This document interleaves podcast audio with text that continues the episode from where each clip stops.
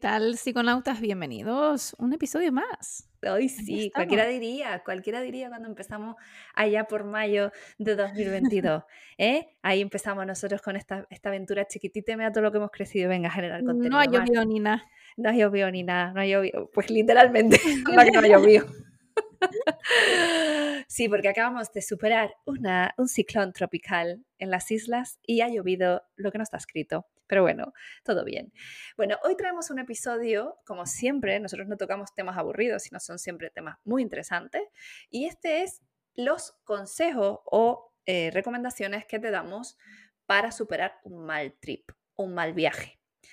Pero vamos a definir primero qué es un mal viaje, porque eso es que depende mucho de cada persona, ¿no? Eh, un poco, eh, pues puede darte sensaciones físicas, por ejemplo, puedes sentirte muy mal, te dan ganas de vomitar, te encuentras muy enfermo, te dan ganas de tirarte en una esquinita y, y no sabes muy bien qué te pasa y a lo mejor tienes mm, palpitaciones o te empieza un dolor de cabeza, vamos a poner, por ejemplo, ¿no?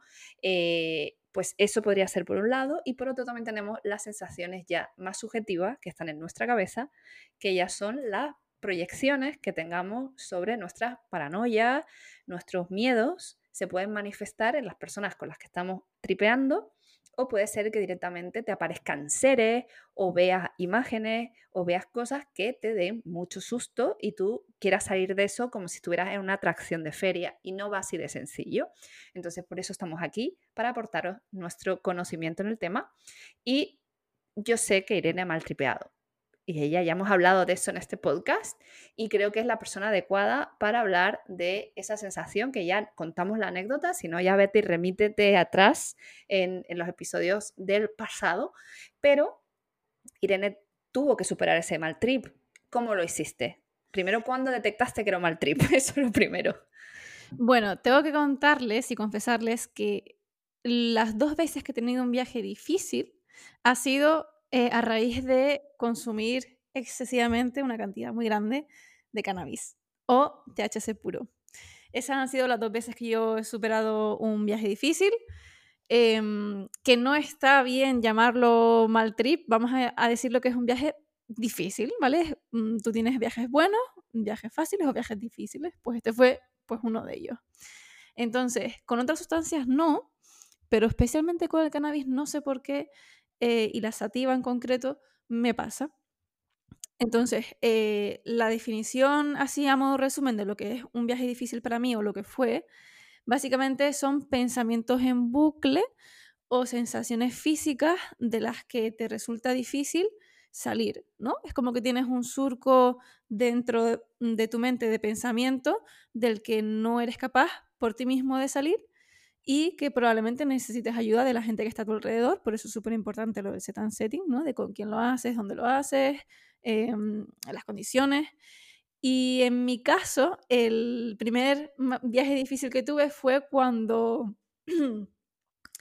cuando tenía una época personal bastante mm, complicada, luego tenía una intensidad de trabajo en ese momento brutal eh, pues el estrés por las nubes, la ansiedad muy alta, tenía algún ataque de pánico de vez en cuando. Y lo que no debería haber hecho que hice en ese momento de mi vida fue hacer un trip. Em, y específicamente combinar dos sustancias como era el LSD y el cannabis. Y de ahí sale el mal trip. Claro, es que es muy importante, por eso digo que hay muchas definiciones de mal trip según a quien le, preguntes, ¿no? Es, eh, hay gente que te dice, pues por ejemplo, lo, leía, porque a mí me gusta mucho leer de los usuarios de otros países que comparten en grupos de Facebook y en otros grupos, el nuestro también, en nuestro grupo también se habla, nuestro grupo de Telegram Just Saying. Eh, luego dejamos el enlace por aquí, yo aquí haciendo spam de valor. Eh, aquí la cuestión es que leía, por ejemplo, el caso de un chaval que eh, decía que había visto seres oscuros ¿no? en, su, en su viaje. Y eso da mucho miedo, a ver si te paras a pensar, eh, de repente ver sombras o ver algo que, sientes además que es amenazante, eh, te puede llevar a un estado de mucho estrés y de querer que pase lo antes posible. ¿Qué pasa? Que lo más importante de todo esto es primero entender que estás teniendo ese, ese patrón. Es decir, Hay gente que se le manifiesta en un bucle de pensamiento y hay otra persona que se le manifiesta a lo mejor eh, eh, pues gráficamente, ¿no? A través de sus ojos ven sombras, ven, ven imágenes que no les agradan, ¿no? Y, les asustan. Pero siempre hay que pensar que está bajo el efecto de una sustancia. Entonces, al final, nuestro cuerpo, que es sabio y, y así funciona, se hace, se deshace de la sustancia cuando pasa cierto tiempo. Entonces, lo más importante es, primero, saber que estás teniendo un bucle y segundo, saber qué va a pasar. Es decir, que eso va a... Eh, tienes que dejar que te atraviese y dejar que suceda. No intentar pelear contra ello, porque eso lo que va a hacer es profundizar, o sea, llevarte todavía a un estado todavía más oscuro, más difícil, en el que es muy, muy complicado que puedas salir. Claro, porque de hecho, mm, si no tienes experiencia con psicodélicos o no tienes con quien hacer lo que te apoye y te da miedo, es normal, por ejemplo, cuando las personas comienzan a consumirlos, em, que no distingan entre lo que es la destrucción del ego o la sensación de que estás... Eso no es un mal viaje o un viaje difícil. Un viaje difícil es cuando ya estás dentro de ese trip y algún estímulo externo o algún pensamiento interno influye en tu estado de ánimo de ese momento y te induce un comportamiento un poco paranoico o un poco psicótico del que no puedes escapar. Y de ahí se sale, como bien dice Marina, calmándote primero, respirando y pensando que es una sustancia que está en tu cuerpo, que es temporal, que el tiempo juega a tu favor eso es una de las frases que a mí me ayudaron muchísimo en mi, en mi viaje difícil. Me decían, Irene, tú piensas que el tiempo juega a tu favor. Cuanto más tiempo pase, mejor te vas a encontrar porque el efecto de la sustancia va a ser menor. Y eso es así siempre. O sea, es imposible que la sustancia dure más de X horas. Y por otro lado, a mí me ayudó muchísimo tener a gente de confianza a mi lado, por ejemplo, mis amigos, que se quedaron conmigo. O sea, no me dejaron sola en ningún momento y a través pues, de ponerme canciones relajantes, canciones bonitas, de darme sensaciones físicas placenteras, por ejemplo, oye, tienes ganas de comer, pues come algo dulce, ¿no? Que un poco te levante el estado de ánimo, o túmbate, tápate con manta, abrígate, estate en un espacio cálido y cómodo. Em, abrazar simplemente a alguien es un gesto que nos puede sacar de ese viaje difícil. Y eso fue una de las sensaciones que a mí más me ayudaron y que recuerdo eh, luego, después de haber salido de ese viaje, o sea, abrazar a mis amigos y decir, muchísimas gracias, por favor, o sea, estoy súper agradecida de que estén aquí conmigo, de haberme ayudado, porque yo era incapaz de yo misma salir de ahí. Aún teniendo experiencia con psicodélicos, te puede pasar. Mm. Es decir, a mí me pasó porque...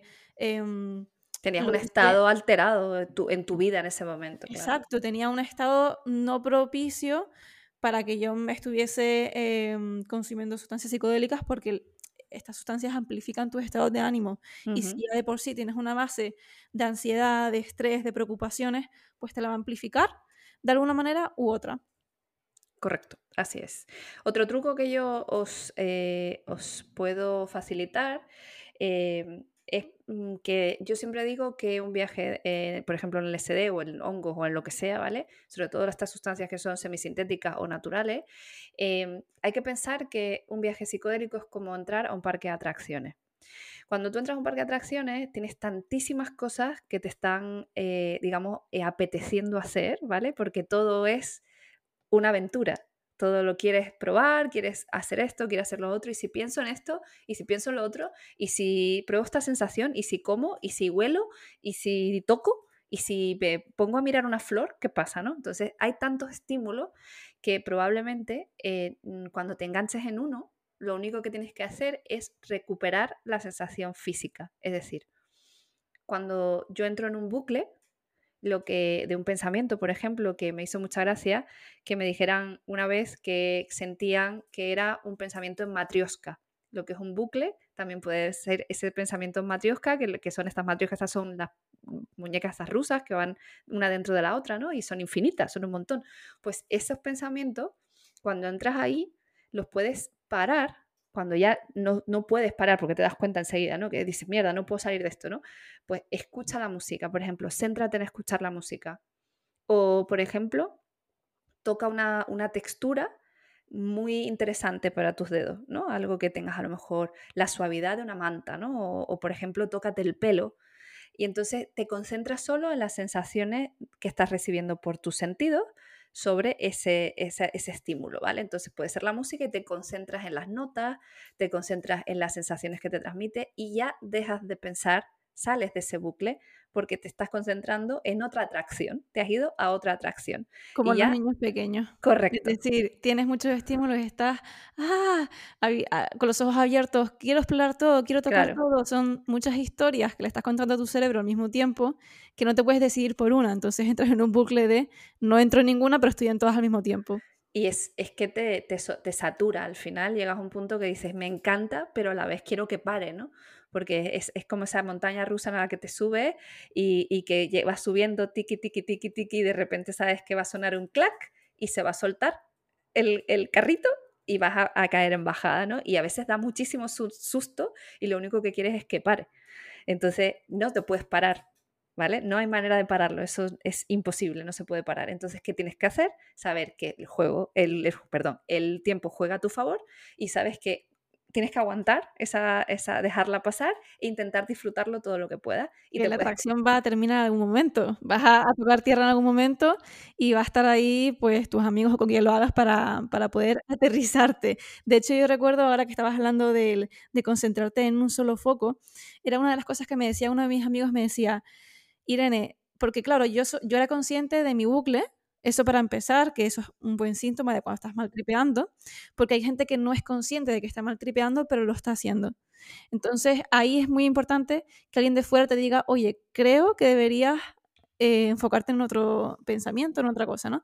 Yo primero me di cuenta de que estaba mal tripeando y lo externalicé, le dije a mis amigos, oye, no me encuentro bien. Y eso me costó, creo que estuve como, para mí fue una eternidad, desde que yo empecé a sentir agobio o ansiedad, taquicardia, eh, que tenía mucha calor, que quería como salir fuera a coger aire porque me faltaba el aire, eh, de, desde que yo sentí eso hasta que yo externalicé, oye, tengo un mal viaje, yo creo que pasó a lo mejor media hora o para mí fue como un mundo entero, pero bueno, sí. luego ahí ya ellos intentaron pues eh, sacarme de ese mal viaje y me decían, eh, Irene, es que como te vemos de fuera, es que estás enganchada en un montón de ideas al mismo tiempo que tú hablas de ellas, pero de ninguna al mismo tiempo. Entonces yo desde fuera no me sé ver, eh, pero desde dentro yo sentía como que no era capaz de seguir conversaciones, de que no era capaz de centrarme en, en nada en concreto, sino que tenía, tenía, estaba distraída. Y yo quería, o sea, yo sabía que esa era la forma de volver a entrar en un buen viaje, pero me costaba mucho. Y una de las frases que me dijo mi amigo era, eh, bueno, esto lo hizo sin que yo me diese cuenta para que mi cerebro no me autosabotease, imagínate. Se ponía a hablar conmigo, por ejemplo, de gatitos. Empezaba a hablar conmigo de gatitos y empezó a enseñarme fotos de gatos y decía, oye, ¿y cómo piensas que es el pelaje de este gato? O centrándome en, un, en una sola cosa. Y yo me daba cuenta cuando mi cerebro se, se despistaba y se, y se iba a otra cosa y empezaba a hablar de algo totalmente random que no tiene nada que ver y yo era consciente de que eso era pues el, la lucha del, del, mal viaje y él me volvía, se reía y me volvía otra vez a centrarme en algo muy concreto, eh, un, estímulo muy concreto para sacarme de ahí. Y recuerdo una frase en concreto que él me dijo que era eh, que me sacó literalmente del viaje, o sea, de ese, de ese bucle y fue la siguiente. Me dice, eh, qué curioso los juegos de la mente, ¿no? Y yo le respondía y le decía, sí, no sé por qué, pero es que mmm, no consigo controlarlo. Y me dice él, pero si la mente no tiene el poder, lo tienes tú. Me dijo claro. esa frase y esa frase me resonó tanto en ese momento que automáticamente eh, avancé un 50% en salir de mi mal trip y lo demás fue pan comido. Pero fue solo una frase, a lo mejor es un estímulo, es una canción, es una comida, Depende, tienes que ir probando. O sea, no pares de probar cosas y sobre todo con calma. O sea, estate tranquilo, deja que te ayuden, externaliza tus pensamientos, siempre comunica. Es muy importante. Sí, es muy importante hablar y, y decir claramente eh, por, qué, por dónde estás transitando y sobre todo si es, son tus primeras experiencias, si tienes cerca a alguien con, con más recorrido que tú, intenta externalizarlo, tú recuerda que hay una fase, por lo menos ahora que ya las voy distinguiendo mejor, hay una fase muy, de introspección, ¿vale? Que es la primera vamos a decir, las primeras 3-4 horas del trip son muy internas, son muy propias, ¿vale? De, estar tú muy dentro, pero es cierto que hay momentos en los que sí que te puedes desconectar y, compartir, ¿vale? Y estar con, con otras personas, aunque mi experiencia es que cuanto más gente, peor, porque yo me distraigo con mucha facilidad y al final no es un viaje de introspección profunda, sino al final es eh, una experiencia de ocio, vamos a decirlo así, ¿vale? Entonces, tirar de esa persona con más experiencia que tú, contarle lo que te está pasando y que, que esa persona te ayude. No tengas miedo de verdad ni tengas vergüenza a decirlo, porque nuestras cabezas son un... no sabemos lo que tenemos ahí. Eh, es que no sabemos. Y una sustancia psicodélica pues te puede traer cosas que tú ni imaginabas o que habías almacenado en tu recuerdo y que te las puede traer. Entonces hay mucha gente que le tiene pánico. De hecho, tengo, conozco varias personas que ante esa propuesta ¿no? de entrar en un, darte un ticket ¿no? de, para ir en el tren hacia lo profundo de tu, de tu mente, no los quieren ni de coña. Porque dicen, es que no sé es que me puede salir y yo no estoy en condiciones digamos, emocionales mm, para poder afrontar lo que venga. Primer consejo para no tener un mal trip, ser consciente de cuando no deberías tripear y decir que no a un trip. Ese es el primer consejo. Sí, eso es lo que primero que dijo Irene, efectivamente, que había cometido el error ¿no? de, de hacer un viaje cuando no estaba en condiciones para poder manejarlo. Si tu mente no está fuerte, aunque, mm, aunque tú tengas toda tu buena intencionalidad ¿no? y tu buena intención de meterte y a intentar solventar algo, si tú no estás fuerte no lo vas a poder manejar y puede tiene bastante probabilidad de que se convierta en una experiencia difícil. Eh, en el caso de, por ejemplo, mi pareja, cuando eh, probó el, LSD, lo hicimos los dos juntos, y él entró en un pensamiento matriosca, fue el, el de la expresión de pensamiento matriosca, y él entró en ese bucle, ¿vale? Y yo supe, pero así rápidamente, que él podía maltripear si seguía por ahí. Entonces yo, eh, yo lo, vi, lo vi claramente porque le veía pues mm, en una, en una sensación de euforia, de, de, ay Dios mío, o sea, es como notaba que porque son bucles de pensamiento literal, es decir, empiezas con una idea y te das cuenta de que hay otra idea dentro y dentro de esa idea hay otra dentro y vas profundizando en un estado de espiral que no puede salir. Entonces, ¿qué pasó? Que lo que hice fue cogerle, cogerle de la mano y decir, céntrate en la música, escucha solo la música, mira, escucha solo, mira, escucha esa, escucha esa guitarra, escucha esa guitarra, ¿no te parece, no te dan colores cuando la escuchas? Y entonces, claro, le preguntaba y él enseguida como que salió de ese, de, ese estado porque empezó a buscar los colores. Yo no veía colores, pero, pero le dije, voy a, buscar algo que le haga pensar o que le haga buscar, ¿no? Algo que, le, pueda, le pueda ayudar a salir, ¿no? Y efectivamente salió. Y luego me lo contaba y me decía que, que, menos mal que estaba yo allí, porque él solo no lo hubiese podido llevar. Y aún así es una persona con una cabeza súper bien amueblada y muy centrado y muy, Moraleja, segundo consejo, hazlo solo con gente de confianza, poca si puede ser, y que sean más experimentados que tú, para que no tengas un viaje difícil. Y si lo tienes, pues los tienes a mano y te pueden ayudar. Más cosas a nivel, a nivel ya físico. ¿Qué cosas te pueden ayudar? Pues vivir, o sea, sentir sensaciones físicas diferentes o placenteras, por ejemplo, irte al baño, a refrescarte la cara, refrescarte las muñecas para bajar la temperatura si sientes calor. Eh, incluso si te ayudan o tú te sientes con ganas, te podrías dar una ducha con mucho cuidado, ¿vale? Para que intentar como que esa sensación corporal de confort eh, rompa un poco esos patrones. Yo en mi caso debería haberme dado una, ducha fría al tomar cannabis porque el frío corta el viaje de cannabis y no me la di, así que tercer error que cometí en la noche y dejé, pues me dejé entrar en el, viaje difícil. Em, que a todo esto, la frase de navegar la psicodelia, pues tiene todo el sentido del mundo, ¿no? Claro. la psicodelia es, es saber navegar tu mente. Eh, para eso son psiconautas. O sea, un psiconauta es una persona que navega un estado alterado de conciencia. Y al final tú te vas enfrentando a esas situaciones y también es verdad que si tú no puedes soportar lo que pueda salir, no lo hagas. O sea, si tú, no, si tú la incertidumbre de lo que pueda traerte, las emociones que puedas enfrentar o las cosas que puedas observar durante ese viaje, eh, la incertidumbre te mata y tienes, le tienes miedo a tu propia mente, no lo hagas. No lo hagas porque la paranoia es muy fuerte. He conocido personas eh, que estaban tripeando y pensaban pues que las personas se reían de ellos, la gente que estaba alrededor que se quería reír de él o de ella.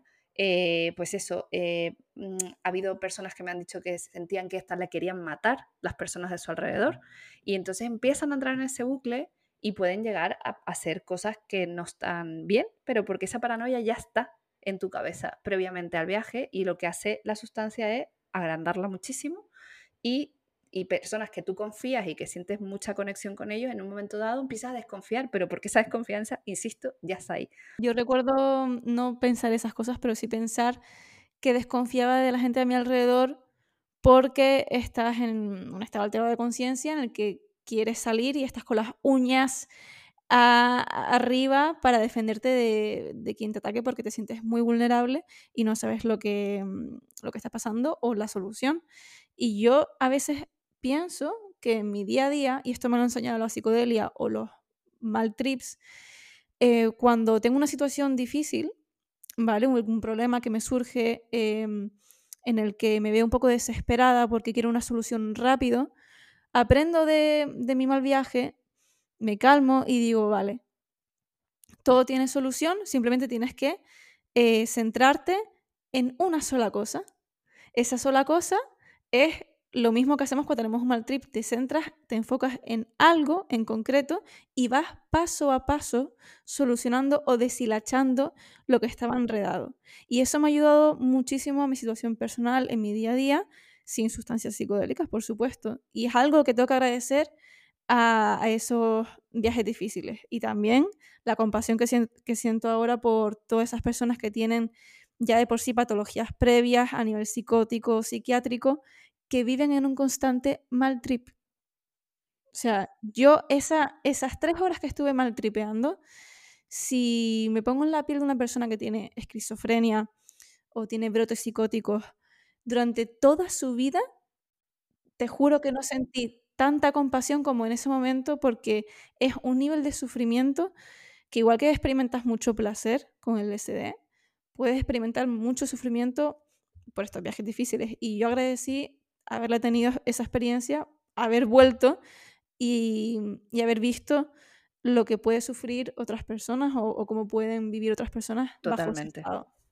Totalmente. Y otra cosa también que puede pasarte y que puedes pensar que es un mal trip, pero realmente no lo es, es el agotamiento al, al, que llegas al final de la bajada. Va a llegar un punto que tú estás, que quieres, lo único que quieres es dormir y no vas a poder. Lo normal es que no puedas dormir. Entonces, ahí puedes llegar incluso a tener un mal trip, o sea, de los restos que quedan de la influencia que tienes de la sustancia, tú lo único que quieres es dormirte y estás con un enfado cojonudo porque dices, vale, sí, muy bien, ya me lo paso muy bien, apágate que quiero dormir. No, no va a pasar. Entonces, lo mejor que puedes hacer es tumbarte, intentar hacer cosas relajantes. recomiendo también usar CBD para ese momento porque te ayuda a relajar el sistema nervioso y que el cerebro vaya entrando en una calma si puedes cenar, cena, una cenita caliente, si te puedes duchar, dúchate y que estés muy, muy cómodo para intentar propiciar el sueño. Y también me pasa, si poca luz, si además que encima, como tenemos la pupila muy dilatada, toda la luz se ve el triple. ¿Vale? Todo, todo parece que está hiperiluminado y realmente a lo mejor solo es que está la luna llena y está entrando una rendija y tú parece que tienes ahí un fluorescente puesto. Pero bueno, es así. Y otra cosa que a mí me pasó, que pensé que eso fue la única sensación que yo he tenido de maltripeo, que fue cuando hice mi trip sola, yo fumé marihuana en un punto y sobre todo me dio muy físico, ¿vale?